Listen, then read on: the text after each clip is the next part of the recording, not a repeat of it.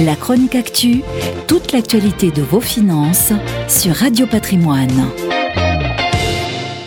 Les apprentis traders en sont pour leurs frais. Le Bitcoin et l'ensemble des cryptos pour crypto-monnaies ont brutalement décroché de quelques 20% en deux jours, entraînant une cascade de pertes. Au total, ce sont 120 milliards de dollars de capitalisation qui sont partis en fumée. Si des millions de boursicoteurs ont vu leur position diminuer, près de 500 000 traders sur les dérivés sur crypto et Bitcoin ont vu leur position brutalement liquidée. En effet, pour ceux qui spéculent avec un effet de levier, les pertes sont multipliées par 5, par 10 ou davantage. Un recul de 15% en un jour a créé un déficit sur leur compte tellement rapide que les plateformes d'échange ont tout simplement clôturé leur position pour leur éviter des pertes abyssales et souvent difficilement récupérables. On le constate, les cryptos ont tendance à suivre le cours des valeurs technologiques américaines.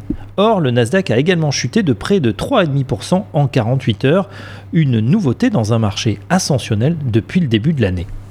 Malgré ce trou d'air, le marché des cryptos et du Bitcoin est suivi de près par les gérants, les fonds d'investissement et même les grandes banques. Le prix du Bitcoin a en effet été multiplié par 4 en 2020 et a augmenté de près de 70% depuis le début de l'année pour atteindre près de 50 000 dollars et surtout le seuil symbolique des 1000 milliards de dollars de capitalisation. Le Bitcoin, c'est l'or des millennials, explique Christian Parizeau, chef économiste chez Aurel BGC. Les deux ont en commun la rareté, la sécurité, mais également leur absence de valeur fondamentale. Leur valeur dépend uniquement de la confiance que les gens placent en eux. Autre obstacle, la volatilité. Celle-ci atteint 87% au cours des trois derniers mois, contre 16% pour l'or âme sensible, s'abstenir. Dernier risque, et non des moindres, que le Bitcoin soit supplanté par une nouvelle crypto-monnaie telle que le Libra de Facebook ou une crypto-monnaie officielle soutenue par une ou plusieurs banques centrales.